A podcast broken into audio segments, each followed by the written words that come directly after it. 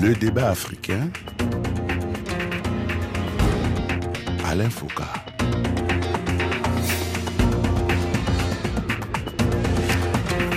Alors que malgré les pressions diplomatiques exercées sur eux, la majorité des pays africains, une fois n'est pas coutume, pensaient vivre la guerre en Ukraine en spectateur neutre et lointain, revoilà le spectre de l'insécurité alimentaire qui les rappelle à la réalité la forte dépendance du continent noir au blé et au maïs de Russie et de l'Ukraine. Du coup, on reparle de l'insécurité alimentaire qui menace notamment le Sahel, déjà fragilisé par la guerre, mais également par plus d'une année de Covid-19 qui a tout arrêté. On parle d'une grande conférence à organiser sur la question du stockage alimentaire.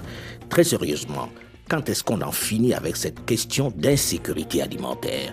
Quand est-ce que l'Afrique, si désireuse d'indépendance, va-t-elle mettre un terme à cette incongruité où une partie du continent attend de l'aide des autres pour pouvoir se nourrir? Bonjour à tous et bienvenue dans le débat africain consacré ce dimanche à l'insécurité alimentaire en Afrique, un sujet prioritaire s'il en est. Avec au téléphone dans quelques capitales subsahariennes plusieurs acteurs, plusieurs personnalités qui travaillent sur la question.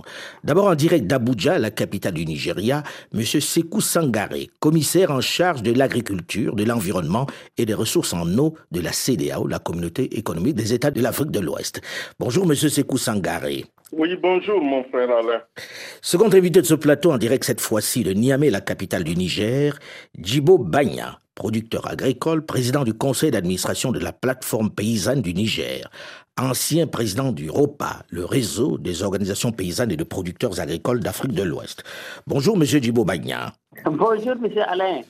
Notre troisième invité, toujours en direct de Niamey au Niger, est monsieur Ali Betty, haut commissaire de l'initiative 3N. Les Nigériens nourrissent les Nigériens. Bonjour, monsieur Ali Betty. Bonjour Alain Foucault. Notre quatrième invité aujourd'hui est en direct de Dakar au Sénégal. Monsieur Olosib est le conseiller régional en charge de la recherche et des évaluations de la sécurité alimentaire en Afrique de l'Ouest mondiale. Bonjour Monsieur Olosib. Bonjour Alain. J'ai envie de commencer en posant une question simple. Comment expliquer, Monsieur Olosib, que l'on dépend encore des autres pour pouvoir se nourrir en Afrique de l'Ouest, notamment dans le Sahel? Qu'est-ce qui explique ce déficit alimentaire? Il y a plusieurs facteurs. D'abord, il faut, il faut regarder le niveau d'investissement euh, qui est fait dans l'agriculture en lien avec les déclarations de Malabo, qui sont largement en dessous euh, des attentes de Malabo pour la plupart des pays euh, de notre région.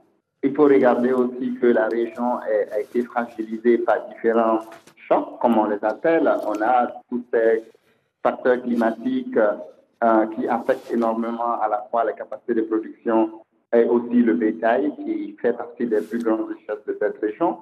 Euh, il faut voir aussi que la région a été extrêmement frappée, pas par le côté sanitaire, mais tous les impacts économiques et, les effets euh, économiques de la, de la COVID, qui a fragilisé plusieurs segments de l'économie ou des économies de notre région, augmentant l'extrême pauvreté. Et, et, encore, malheureusement, on a, on a l'insécurité qui euh, sévit encore dans certaines parties de notre région, qui entraîne des mouvements de population. Je comprends tout ça, je comprends tout ça, monsieur Olosib, mais en réalité, c'est depuis des années et des années que l'on rencontre ce problème.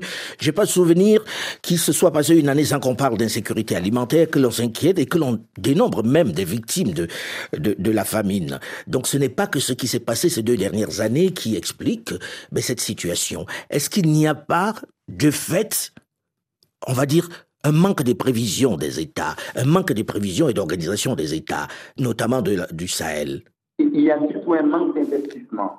Un manque d'investissement dans le secteur agricole, un manque d'investissement dans le système alimentaire en général de la région, qui va depuis la production jusqu'à la transformation et à ce que les aliments arrivent sur les assiettes. Donc, tant que cet investissement dans le secteur primaire, dans le secteur agricole, dans le secteur de l'élevage n'est pas fait, tant qu'on n'améliore pas dans cette région euh, l'irrigation pour permettre dans les régions du Sahel aux paysans d'accéder à l'eau pour pouvoir irriguer leurs champs dans le temps, pour que le bétail ait de l'eau, pour que le bétail ait euh, des pâturages tout le long de l'année, évidemment que cette situation d'insécurité alimentaire va perdurer. Il faut améliorer l'accès au marché pour les petits paysans mhm. qui, euh, dans cette région, sont la majorité. justement, justement, puisqu'on a, justement, puisqu'on a ici M. Djibo Bagna, qui est producteur agricole et président du conseil d'administration de la plateforme paysanne du Niger, j'ai envie de dire, monsieur Djibo Bagna, vous qui vivez ça au quotidien, comment expliquer que vous produisiez et que ce ne soit jamais assez pour nourrir les gens, qu'on soit obligé de vous venir en aide? Qu'est-ce qui explique cela? À l'instant, on entendait Monsieur Sib donner les raisons générales, mais vous qui êtes sur le terrain, comment l'expliquez-vous?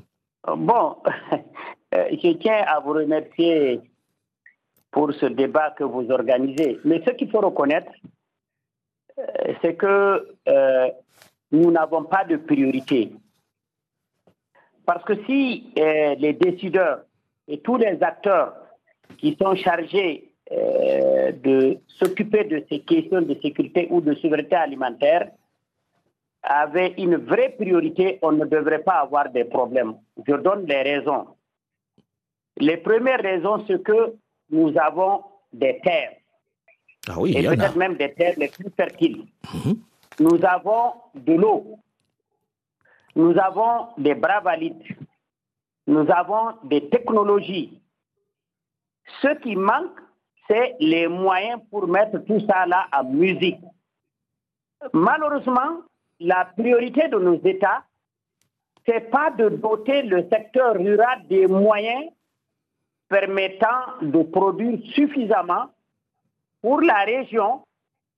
Et une fois qu'on augmente la production, on va vers la transformation et c'est la transformation qui pousse vers l'industrie et c'est l'industrie qui pousse vers l'emploi. Donc, c'est une question de priorité. Nous n'arrivons pas à faire du secteur rural la priorité des priorités. Et tant qu'on va continuer à attendre que les bailleurs de fonds viennent financer notre secteur et que nous-mêmes, on ne met pas des ressources nécessaires alors, et si on essaie aussi de déchiqueter euh, les secteurs qui doivent être ensemble, vous allez avoir un ministère euh, de l'agriculture, un ministère de l'eau, un ministère euh, de l'environnement.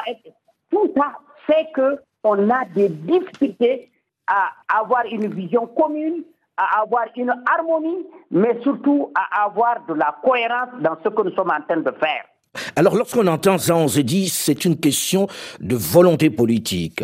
Monsieur Sekou Sangaré, vous qui êtes à la CDAO, la communauté économique des États de l'Afrique de l'Ouest, ça s'adresse directement à vous. Ça, comment expliquer qu'une région comme la vôtre, qui est dotée de tous ces avantages dont vient de parler Monsieur Bagne, comment peut-on encore aujourd'hui être dans cette situation? N'est-ce pas la faute des gouvernants, comme il vient de le dire? Bien, merci, monsieur, monsieur Alain, pour cette question pertinente. Et, je crois que M. Pagna a mis le doigt sur un des problèmes importants. Pas que nous n'avons pas de priorité dans la région, dans nos, dans nos pays, mais le problème, c'est que nous avons trop de priorités. la, première des priorités, c'est quand même de pouvoir donner à manger à la population. Quelles que soient les priorités à côté, ça vient après. On n'arrive pas année après année, dans la durée, à accroître et à rester au niveau des investissements qui, pour lesquels les pays se sont engagés à Malabo pour mobiliser et affecter au secteur euh, du développement agricole euh, au minimum 10% de leur budget. Très peu d'États, très peu de gouvernements maintiennent ces niveaux d'investissement dans le secteur de l'agriculture. Heureusement, nous avons dans la région de bons exemples. Dans ce domaine-là, je peux citer euh, le cas du Nigeria dans le domaine de la riziculture, mhm. qui est en de, de 10 ans, avec une politique constante de soutien à l'ensemble des acteurs de la filière euh, risicole, depuis les producteurs jusqu'aux collecteurs, jusqu'aux organisations professionnelles réunies à travers euh, l'association RIPAN, plus le secteur privé, et en mobilisant la Banque centrale, la Banque fédérale du Nigeria, d'énormes investissements ont été faits. Et je puis dire que si cette tendance est maintenue de croissance de plus de deux chiffres dans le secteur rizicole, que le Nigeria, d'ici 2025, dépassera largement le niveau d'autosuffisance alimentaire dans son pays. Mais lorsqu'on entend ça, lorsqu'on entend ça, M. Sangaré, on se dit, mais pourquoi les autres ne suivent pas cet exemple? Comment expliquer que les autres regardent le Nigeria où ça commence à marcher et ne puissent pas dire la priorité des priorités pour nous, ça doit être de permettre à notre peuple de manger, d'arrêter avec cette image d'Africains affamés que l'on montre généralement dans cette période d'insécurité alimentaire? Les mêmes, les mêmes progrès ont été réalisés dans le domaine de la, de la riziculture dans beaucoup de pays, tels que la Côte d'Ivoire, le Sénégal, le Ghana, le, Burkina. Mais ce qu'on constate, c'est que quand sur deux ans, trois ans, des efforts sont faits, euh, pour des raisons euh, quelconques, euh, il y a encore des retours en arrière. À l'exception du cas du Burkina, où vers le nord, beaucoup de populations ont été déplacées et ont abandonné leurs champs et les villages pour venir en ville, ce qui a réduit véritablement les mises en culture.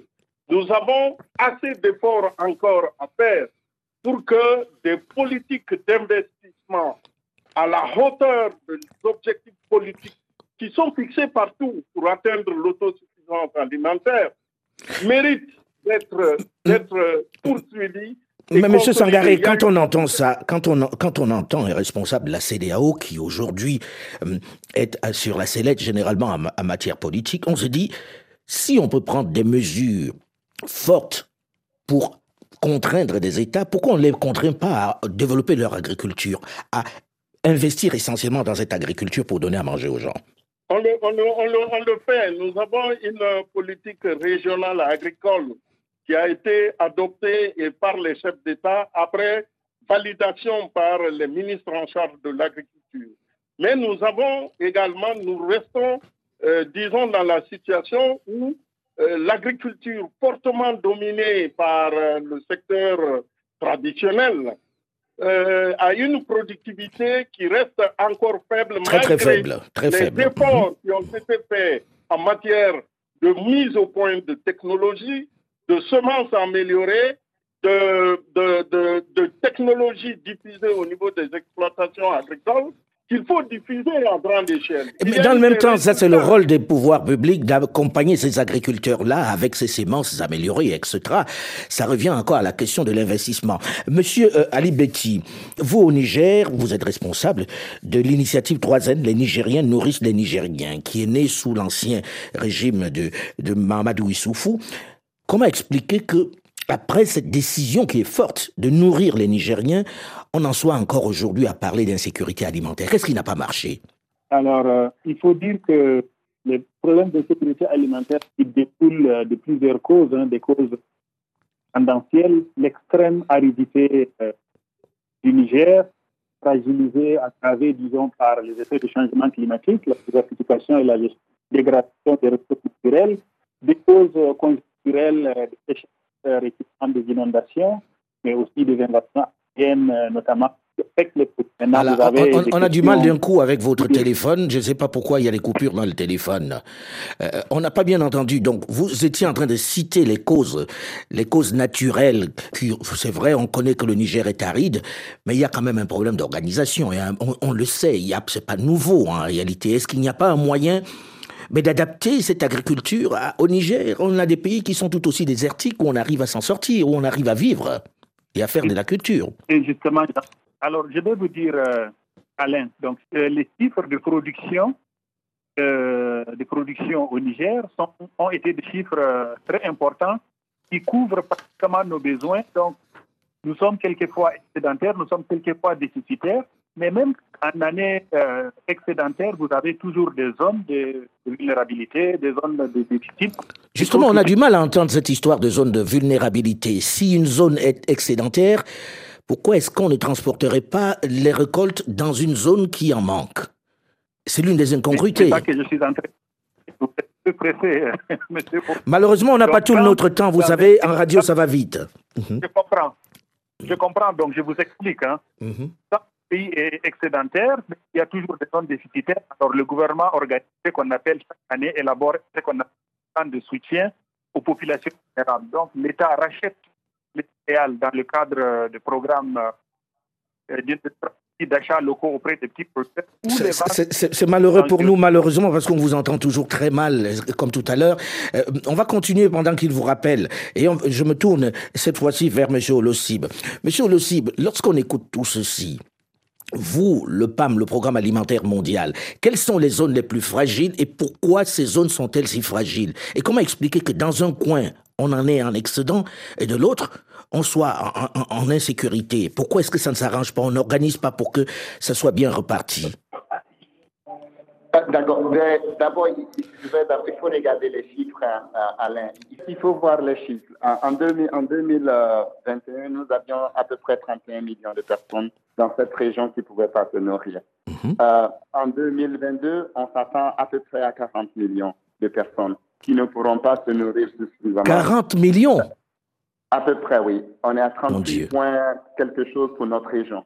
Donc, euh, si vous ajoutez un peu, donc on va être proche de 40 millions à peu près. Donc, c'est énorme. Et, les plans de réponse que euh, euh, notre, notre ami du Niger a mentionné, il faut voir que ces plans de réponse sont faiblement financés. Si vous regardez aujourd'hui, pour le premier trimestre de l'année 2022, c'est moins de 10% des personnes qui ont besoin d'avoir une assistance humanitaire sous quelque forme que ce soit l'ont effectivement reçu. Donc, on est dans une situation extrêmement, extrêmement difficile. Il faut aussi voir que dans la région, au jour d'aujourd'hui, euh, euh, vous parlez de bouger donc des productions des zones excédentaires vers les zones déficitaires, mais les frontières sont fermées. Le commerce, le commerce interrégional de produits alimentaires, il est extrêmement important. Une incongruité encore. Donc, comment est-ce qu'on s'assure qu'on permet aux populations, à la production agricole, à la nourriture, de circuler librement dans cette région.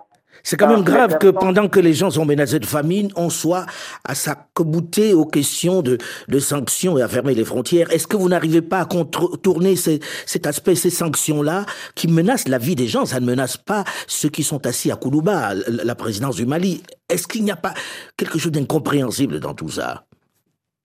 Alors, il faut voir aussi même l'accès aux populations les plus vulnérables.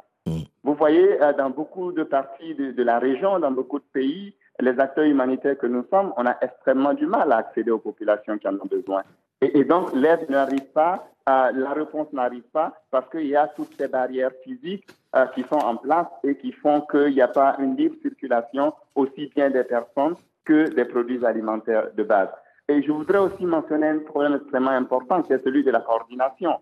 Le problème d'insécurité alimentaire ne peut pas être résolu par un acteur. Mhm. C'est une coordination avec le gouvernement au centre, avec les autres acteurs, euh, notamment les acteurs humanitaires, les acteurs de développement, les acteurs de sécurité, tous les acteurs impliqués, la société civile qui a un rôle important à jouer dans cette région, la, société, euh, le, secteur privé, pour pouvoir amener cette technologie dont le, euh, le commissaire de la CDAO justement parlait. Comment on amène cette technologie? Le secteur privé a les moyens, les capacités. Ça, elle, il faut être plus présent. Mmh. Donc, on est dans une, dans une situation extrêmement difficile et il faut aussi qu'il y ait une réponse à politique forte les questions de sécurité. Lorsque nous avons connu les questions de sécurité dans la région, on a vu une augmentation substantielle des budgets consacrés à la sécurité, ce qui mhm. est normal. Les États doivent Certains dépensent jusqu'à 20% de leur budget pour la sécurité, mais refusent de dépenser 10% pour la sécurité alimentaire.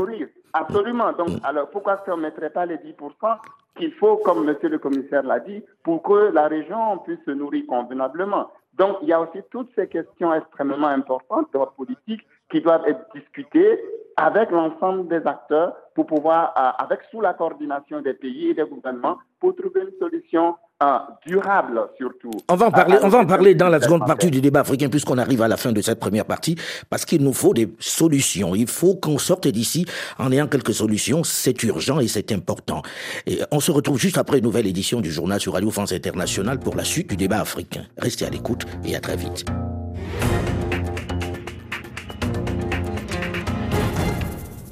En achetant ce qu'ils produisent à bon prix, à mhm. juste prix. Et pour revenir, euh, disons, dans le domaine de l'urgence, je pense que pour faire face aux 39 millions, 40 millions évoqués par euh, euh, M. Olosib, l'urgence aujourd'hui est de mobiliser au niveau interne les ressources telles que nos gouvernements l'ont fait au moment de la pandémie de la Covid pour accorder des aides directes aux plus vulnérables dans nos pays, de façon à ce que les gens, là où il existe des réserves stratégiques alimentaires, qu'on puisse déstocker les denrées, les mettre à la disposition dans les zones vulnérables à des prix tout à fait supportables pour les populations.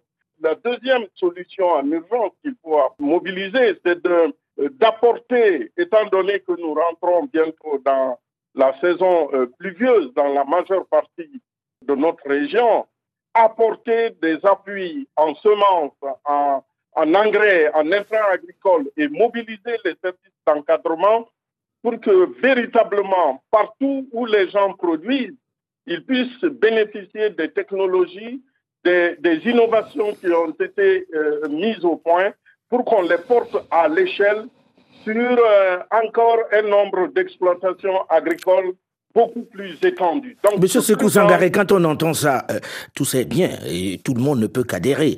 Mais là, on est dans le il faut, il faut. Qui doit appuyer sur le bouton? Qui décide pour qu'on passe à l'initiative pour que les choses se fassent? Parce que le constat, on le connaît. Qu'est-ce qu'il faut faire là maintenant? Qui? Qui? Un, c'est les gouvernements. Parce que ce sont les gouvernements qui ont plus de moyens d'investissement que la commission de la CDAO. La commission de la CDAO jouera un rôle important de coordination, d'appui aux acteurs de leur accompagnement et de conseil, par exemple, pour que ce qui est en train de se faire, on puisse revenir un peu en arrière. Parce qu'aujourd'hui, on voit que les pays sont en train de fermer les frontières et on revient à la situation qu'on a vécue pendant la Covid, ce qui va limiter les échanges entre les pays. Et du coup, l'inflation ne, ne sera que de plus en plus forte et euh, une frange importante de population va être frappée par la pauvreté et donc on va se retrouver dans des situations où ils vont perdre les moyens de subsistance. C'est ce qu'on a vécu avec la Covid. Et malheureusement, avec les dernières mesures que l'on voit euh, se prendre dans tous les pays membres de la CDAO, ça nous inquiète beaucoup. Et nous en profitons pour essayer. Les gens se renferment, les gens ne veulent plus échanger, les gens se renferment. Déjà, les échanges étaient très, très, très, très réduits. Monsieur Djibo Bagna, vous qui êtes producteur agricole, on entend pas mal de gens se dire, aïe, la guerre en Ukraine va faire beaucoup de dégâts. Est-ce que vous ne pensez pas que on peut aussi passer à autre chose que l'on consomme sur place, qu'on ne soit pas obligé d'importer du blé ou du maïs eh de très très loin, qu'on puisse produire localement et puis euh, que cela puisse servir sur place, que cela puisse nourrir les populations. Oui, tout à fait. Je pense que moi, je l'avais même déjà annoncé. J'ai dit, je prends juste le cas du Niger. Aujourd'hui, nous avons des bas-fonds, nous avons des zones de production. Si on se concentrait pour produire suffisamment, je pense que nous pouvons véritablement renverser la tendance en irriguer, je dis bien en irriguer. Des études ont montré que le Niger renferme une grande quantité en eau souterraine. Mhm. Alors, il suffit tout simplement maintenant qu'on organise les productions. Par exemple, on sait très bien aujourd'hui que les instituts de recherche, notamment l'INRIN ou l'ICRISAT, ont euh, pu sortir, euh, par exemple, du sorgho qu'on peut produire en saison sèche deux fois en saison sèche. Alors, pourquoi ne pas euh, mettre l'accent sur les semences de ce sorgho, une zone où on va produire suffisamment ce sorgho qui a l'avantage non seulement de régler les questions d'alimentation humaine, mais avec euh, aussi les mêmes tiges de ce sorgho, on peut nourrir aussi les animaux. Tout à fait. Et, et, ça, on peut avoir beaucoup de produits. On peut faire la pomme de terre, on peut faire le riz, on peut faire plein, plein, plein, plein de choses. Ça, c'est le cas du Niger où c'est encore aride. Mais quand vous prenez dans d'autres pays où encore c'est plus humide, le Bénin ou d'autres pays, on peut faire plus. Mais comment voulez-vous qu'on demande aux producteurs d'augmenter la production alors que l'accès aux semences pose problème? Les semences améliorées coûtent très cher. Mhm. Et ces semences-là sont en train d'être privatisées ailleurs. On n'est pas en train de mettre l'accent pour qu'on puisse améliorer les semences locales. Et c'est possible. Quand vous prenez par exemple le cas de l'élevage, on sait qu'aujourd'hui, l'élevage souffre avec l'insécurité que nous avons, avec les fermetures de frontières. Un autre élément qui nous fatigue le plus, c'est qu'il y a des décisions qui se prennent Mais au niveau de l'application, rien. Vous voyez, par exemple, aujourd'hui, le maïs, parfois, ça pourrit au Ghana, ça pourrit au Bénin, mais on bloque. c'est ça l'incongruité, c'est que pendant que ça pourrit à côté, d'autres sont en train de mourir de faim. Monsieur Alibeti, dans le cas des Nigériens nourrissent les Nigériens, les trois N, est-ce que on a envisagé ben, d'autres plantes sur place, d'autres produits, une autre façon de produire qui permettent ben, de se passer de ce qui est importé? Je voulais dire deux choses. Premièrement, pendant les 10 ans de l'initiative 3N, nous avons réduit la pauvreté rurale de 10%. Et pour le prochain, pour le mandat actuel du président, donc dans le cadre du programme du gouvernement, l'initiative 3N donc, prévoit de réduire de 15% le taux de pauvreté rurale. Mais comment vous allez faire ça Dites-nous.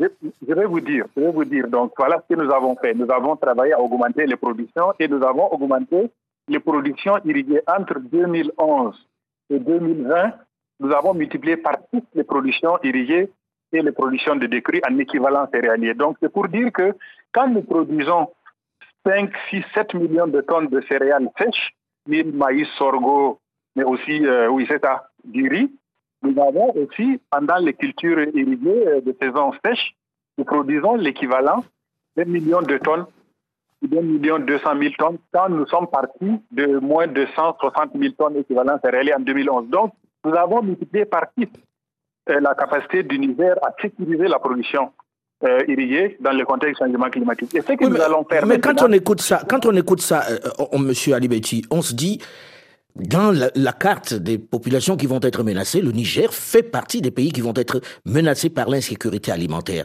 On se dit, est-ce que c'est pas trop timide tout ça? Qu'est-ce qu'on peut concrètement faire pour amener les populations à s'intéresser un peu plus à l'agriculture? Parce que là, c'est un choix politique, c'est une stratégie politique.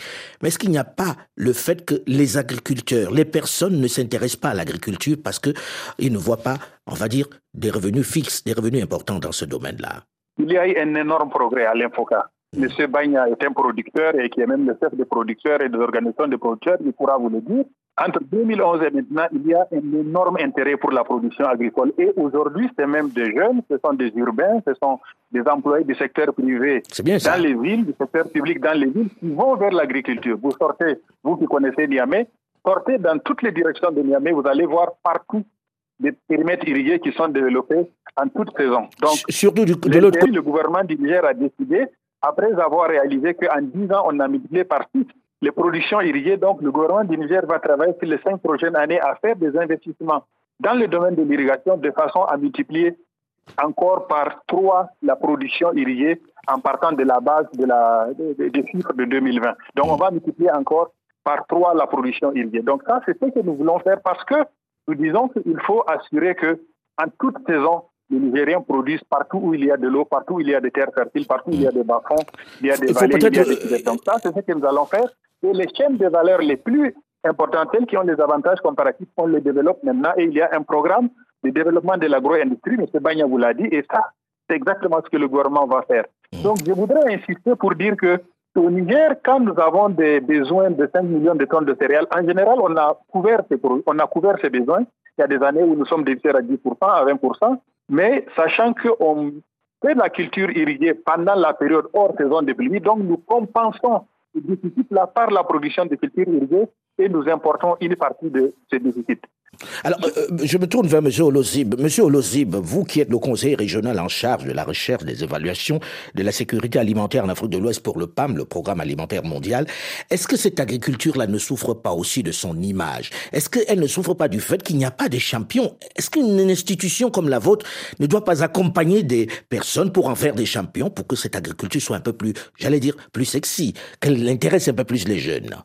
Tout à fait, c'est un excellent point.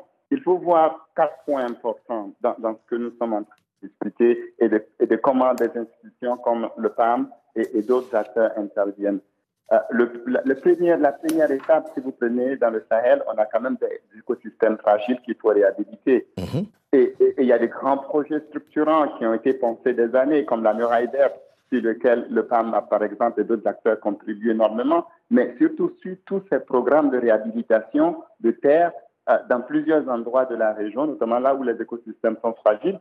C'est extrêmement important pour maintenir les populations, fixer les populations là où elles sont. Et, vous savez, chaque année, euh, pour notre région, pendant la soudure, on a des millions, des millions de personnes qui souffrent d'insécurité alimentaire, qui sont obligées de vendre leur détail à, des prix très bas, qui sont obligés de vendre tous leurs biens euh, durables, et on entretient un cycle de vulnérabilité année après année. il faut arrêter.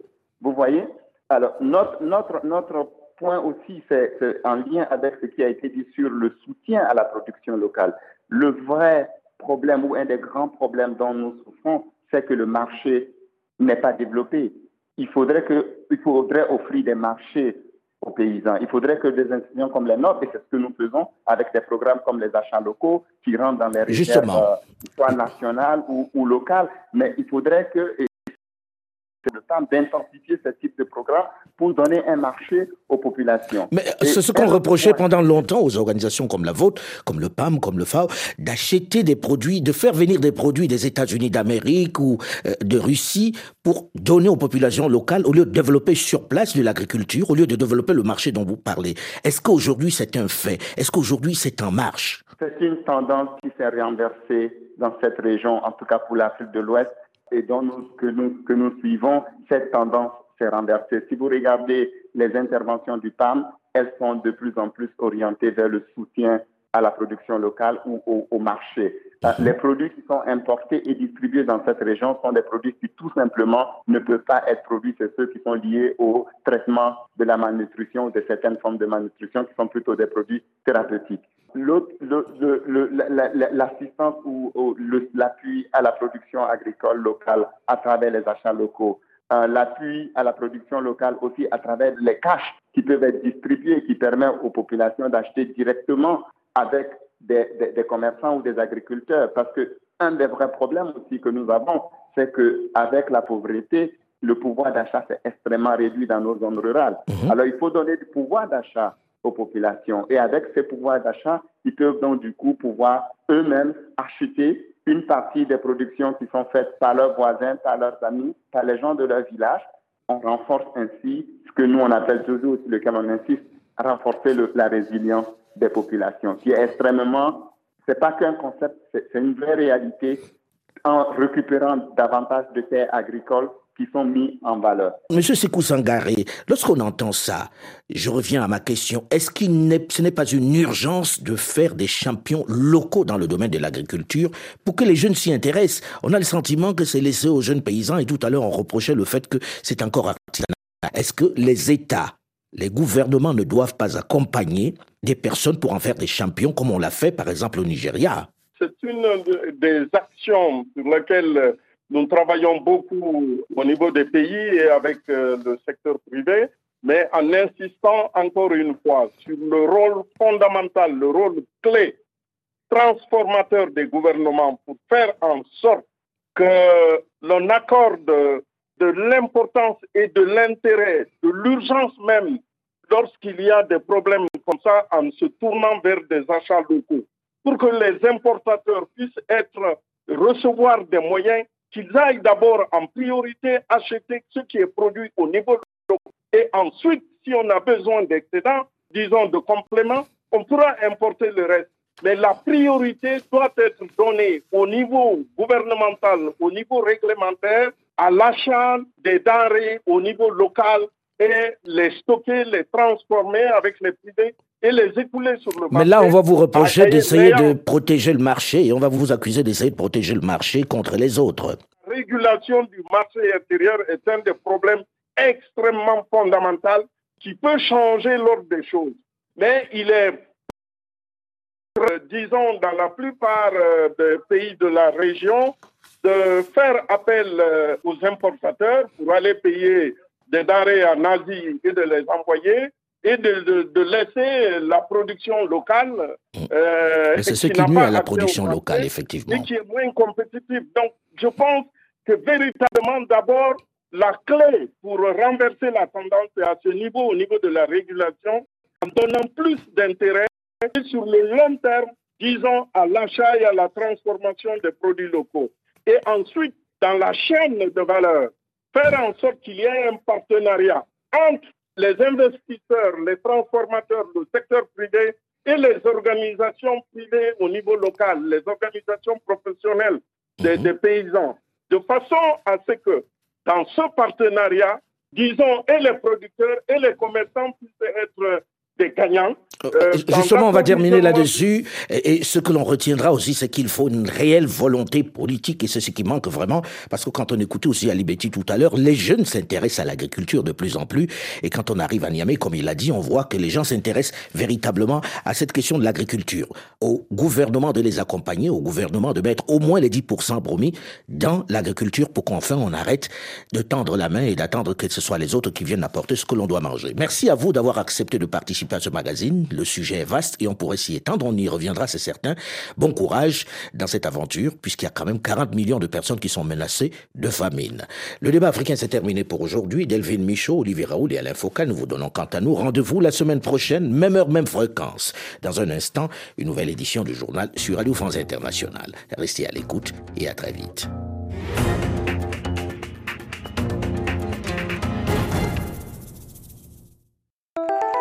Carrefour de l'Europe, Juliette Rangeval. Ce dimanche, les Hongrois se rendent aux urnes à l'occasion des élections législatives. Les Serbes, eux, votent à l'occasion des élections générales. Dans ces deux pays, l'un membre de l'Union européenne, l'autre pas, tous les deux proches de Moscou, la guerre en Ukraine a totalement bouleversé la campagne. Carrefour de l'Europe.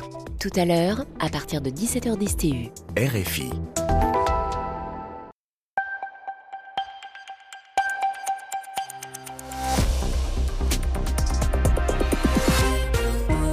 11h à Paris, la même heure à Budapest. Magali Homo.